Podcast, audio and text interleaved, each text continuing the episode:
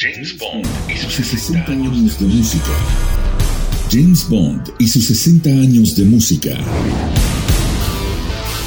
Este personaje, aparte de salvar el mundo siempre de manera elegante, lo hace con su tema icónico, lleno de aire jazzístico, cuyo riff de guitarra eléctrica cautiva a cualquiera. James Bond es una pieza compuesta en 1962 por el músico inglés Monty Norman, quien siempre peleó su autoría, ya que John Barry, otro compositor inglés que musicalizó 11 películas más, se lo adjudicaría de manera no muy grata. Fue hasta el 2001 donde ganó el juicio, recibiendo 30 mil libras por daños y perjuicios. Este viaje de espionaje repleto de ritmos que transportan a los casinos más lujosos del mundo debe iniciar con Desde Rusia con Amor una canción compuesta por John Barry y escrita por Lionel Bart, estrenándose en la saga y que a la postre crearía temas inolvidables de cuando Sean Connery engalanaba las pantallas del mundo entero con sus encantos románticos y un tanto extravagantes. Y un tanto extravagante. De ahí, el agente 007 cimbró a todo el planeta.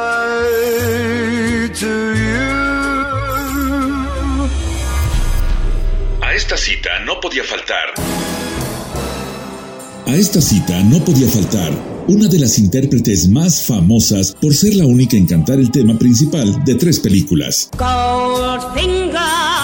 Shirley Bassey, cantante nacida en Cardiff, Gales, quien en 1964 engalanó con su potente voz Goldfinger, sencillo que le daría el nombre original al film, posicionándola en el puesto 53 de las 100 mejores canciones del cine estadounidense del siglo XX, y que también en el 2008 fue incluido al Salón de la Fama de los premios Grammy.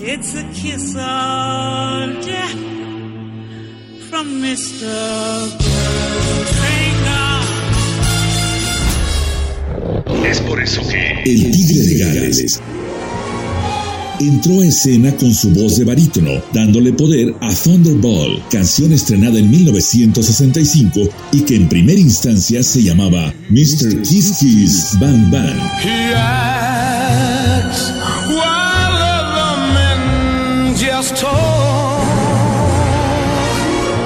Pieza que después de algunos problemas editoriales se cambió de letra, dándole a Tom Jones el micrófono para que hiciera de su presentación un espectáculo, a tal grado de desmayarse en la cabina cuando cantaba la última nota alta de la canción, detalle que el cantante inglés recuerda con singular alegría.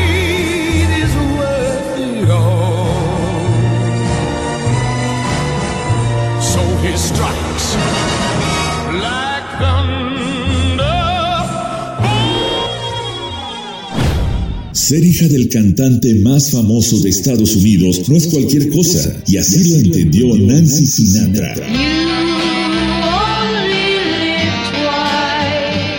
quien en 1967 dio brillo a la historia de James Bond con su interpretación You Only Live Twice. Cuarta canción escrita por John Barry, quien le dio un toque melódico japonés debido a que la historia se centra en ese país.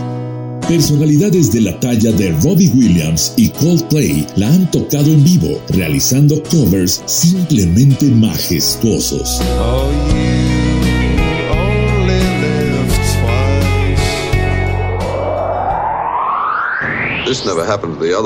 Una vez más, John Barry amo y señor de la música de Bond, alcanzó las mieles de la fama porque en 1969 lanza On Her Majesty's Secret Service, título que también le daba nombre a la sexta película y que el compositor inglés usó sintetizadores Moog para suplir de cierta manera la guitarra eléctrica. De hecho, esta canción estaba pensada para ser vocal, pero se prefirió dejarla así por la dificultad de su nombre y que con el tiempo Pixar le hizo un homenaje.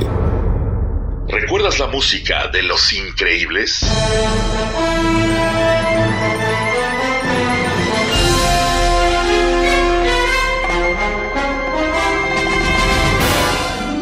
Gracias a su talento, Shirley Bassey fue considerada para cantar los temas principales de James Bond. Por, eso, en 1971 lo hizo por segunda vez, ahora con Diamonds Are Forever, canción con ritmos de las famosas grandes bandas, esas mismas que te transportan a los casinos de Las Vegas y que se usó siempre como pieza romántica y de suspenso para las hazañas de Sean Connery. Diamonds are forever. I need to please me. They can stimulate and tease me. El mundo se cimbró. Uno de los Beatles tenía que estar en la serie de 007 y así fue cuando Paul McCartney, en compañía de su banda Wings, lanzaron en 1973 Live and Let Die.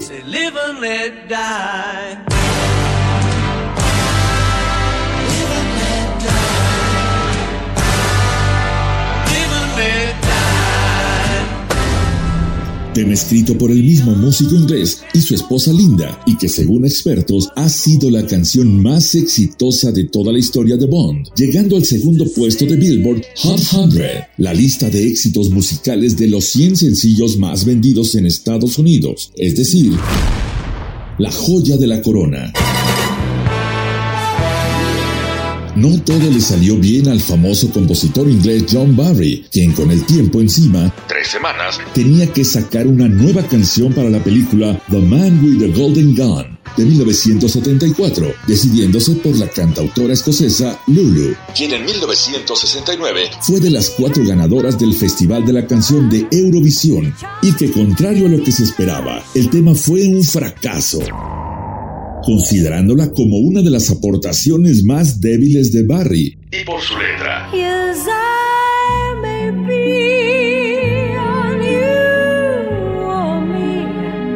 descrita como tonta, ridícula y con una larga corriente de obscenidad. Después de ese trago amargo, Era vital reparar los daños, por lo que en 1977, de la inspiración de Marvin Halmish y Carol Bayer Sage, compositores estadounidenses, llegó Nobody Does It Better, canción que le daba el título a la décima película de James Bond. y que el timbre contralto de voz de cantante neoyorquina Carly Simon catapultó de manera sorpresiva el tema, vendiendo más de un millón de copias, lo que la colocó en la lista Billboard de 1977 dentro de las mejores 10 canciones del año.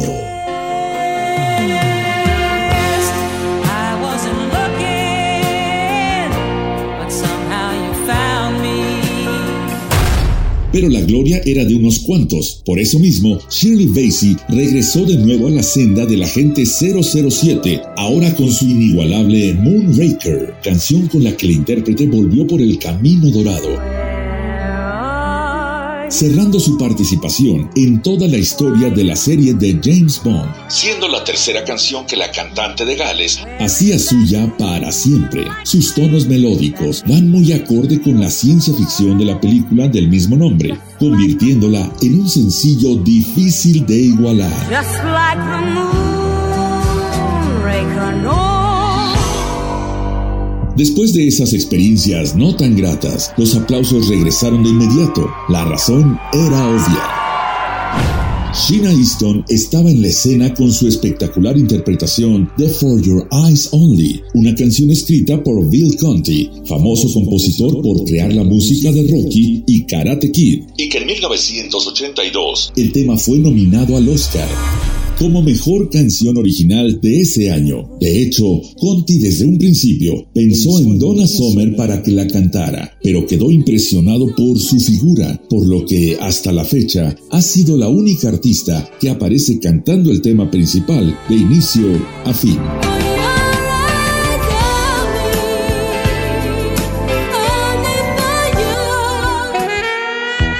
Era 1983 y el mundo estaba listo para el estreno de Octopussy.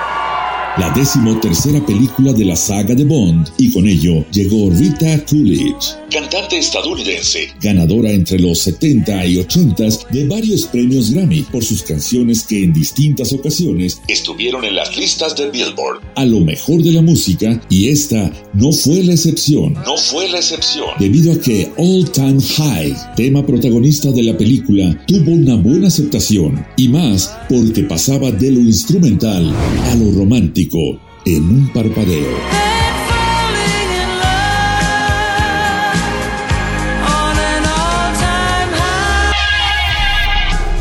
Era hora del pop. Por lo que el grupo británico Duran Duran hizo que más de uno se parara de la butaca al ritmo de A View to a Kill en 1985 debido a que fue el tema de la nueva película protagonizada por Roger Moore y que fue creada por el grupo junto al mítico John Barry en una borrachera, siendo hasta hoy la única canción de James Bond en alcanzar el número uno en la lista Billboard Hot 100. Es decir, fue de los 100 sencillos más vendidos en Estados Unidos, siendo nominada en 1986 al Globo de Oro por Mejor Canción Original.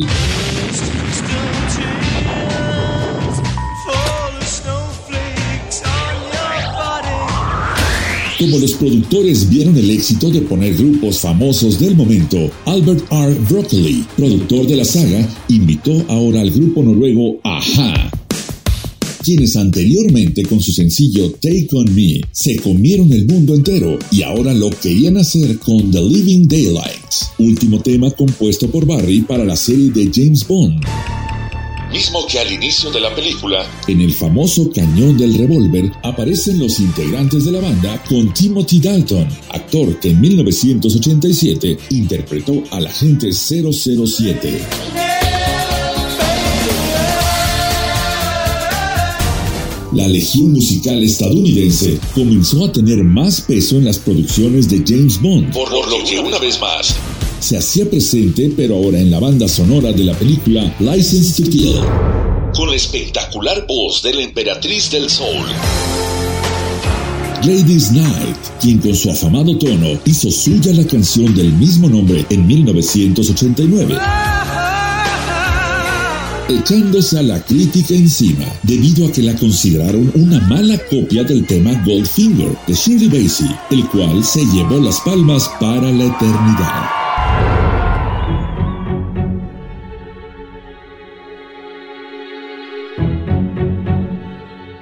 Seis años pasaron para que de nuevo se estremecieran las salas de cine con el lanzamiento de Golden Eye, film protagonizado en 1995 por el actor inglés Chris Brosnan y donde la reina del rock, Tina Turner.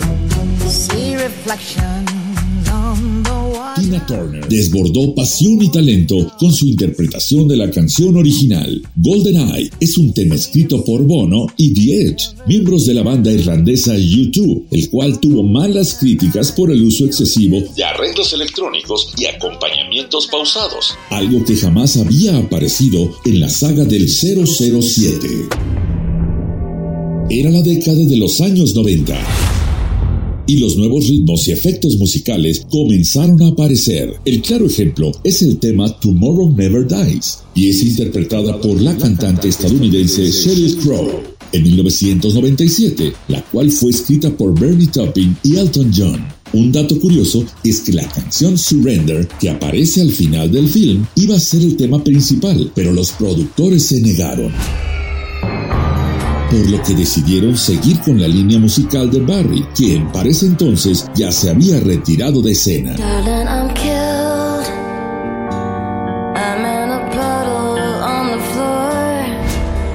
Siguiendo con la filosofía del productor Albert R. Broccoli, grupos de renombre se sumaron a los soundtracks de James Bond, caso concreto, el del grupo Garbage, que en 1999 lanzaron al mundo el sencillo The World Is Not Enough canción que daba nombre a la decimonovena película del agente 007. Y que esa combinación de rock alternativo y electrónica hicieron del tema un cañonazo en las listas de ventas, siendo el número 11 en Reino Unido, 5 en Italia, 7 en Noruega y Finlandia y número 4 en Lituania. La voz de Shirley Manson cautivó todos los rincones del planeta. La voz de Shirley Manson cautivó todos los rincones del planeta.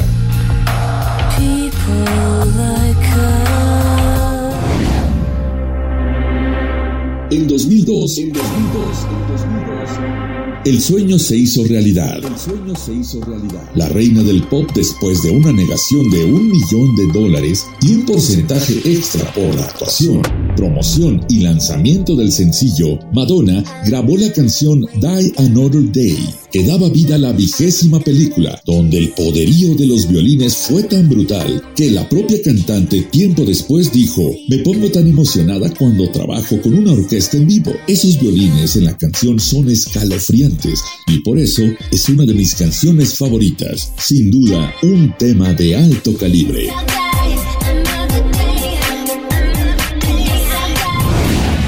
La vara estaba muy alta y había que mantener el nivel, por lo que los productores en 2006 llamaron a Chris Cornell, vocalista del grupo Soundgarden, y Slave para interpretar You Know My Name canción de la película Casino Royale, la cual, tras su lanzamiento, el tema vendió cerca de 48 mil copias tan solo en un año en el Reino Unido, ingresando a las listas de popularidad en varios países. Esta pieza escrita por Cornell y David Arnold, compositor de más de cinco películas de James Bond, fue nominada a los Grammy con un éxito brutal.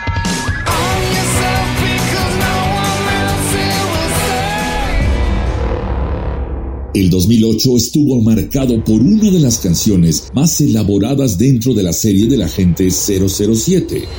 Nos referimos a Another Way to Die, tema compuesto por Jack White, miembro original del grupo White Stripes, quien la interpretó de manera directa junto a Alicia Keys para darle brillo a Quantum of Solace. En esta canción resalta la participación de White en la batería, guitarra y además haciendo dueto con Alicia Keys, algo único en la saga de James Bond. Esta pieza musical ganó el premio Satellite en 2008, dejando sin duda un gran legado.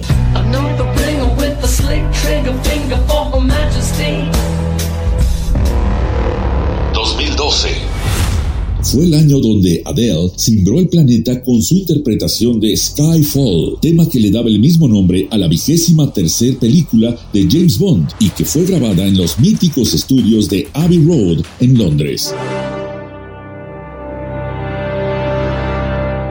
La letra nostálgica y su voz hicieron que Skyfall alcanzara el primer lugar en iTunes.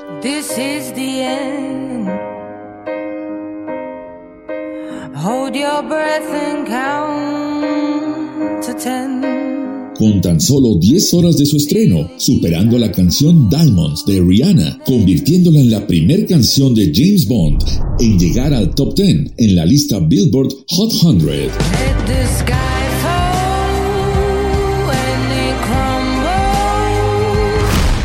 Aparte de tener excelentes críticas, también ganó el Critics' Choice Movie Awards, el Globo de Oro, el premio Oscar en 2013, todos en la categoría a Mejor Canción Original, incluyendo un Grammy en 2014 por Mejor Canción Escrita por un Medio Visual. Simplemente Adele rompió todos los récords, algo que posicionó de nueva cuenta a la franquicia de James Bond. Skyfall Skyfall tuvo un éxito rotundo, por lo que Sam Smith tenía que igualar o superar lo establecido. Por eso, en 2015 compuso Writings on the Wall, canción principal de la nueva película llamada Spectre. Siendo junto a Thunderball la segunda ocasión que un tema principal era cantado por un solista británico masculino y los resultados fueron brutales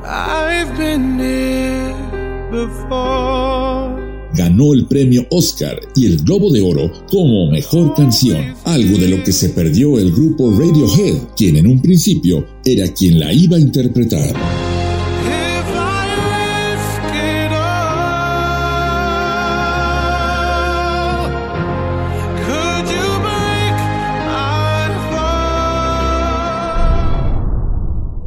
2020 fue la última vez que vimos a Daniel Craig como el agente 007, pero de algo estamos seguros. La voz de Billie Eilish al cantar No Time to Die es sublime. Fue brutal el éxito de esta balada con tintes de pop, electropop y RB, compuesta por la misma Eilish en un autobús durante una gira por Texas, en Estados Unidos que alcanzó el puesto 16 en la lista de Billboard Hot 100. Esta canción tuvo gran importancia porque también ganó el Grammy como mejor canción escrita para medios visuales en el 2021.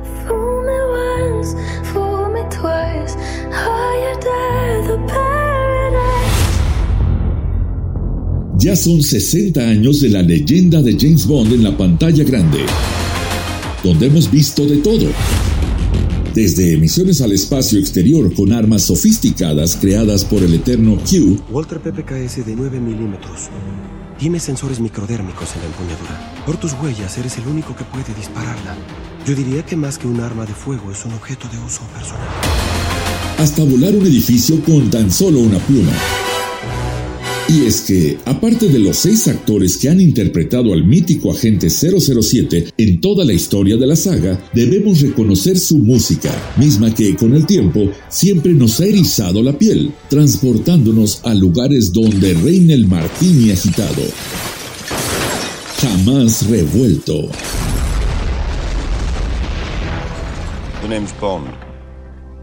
James Bond.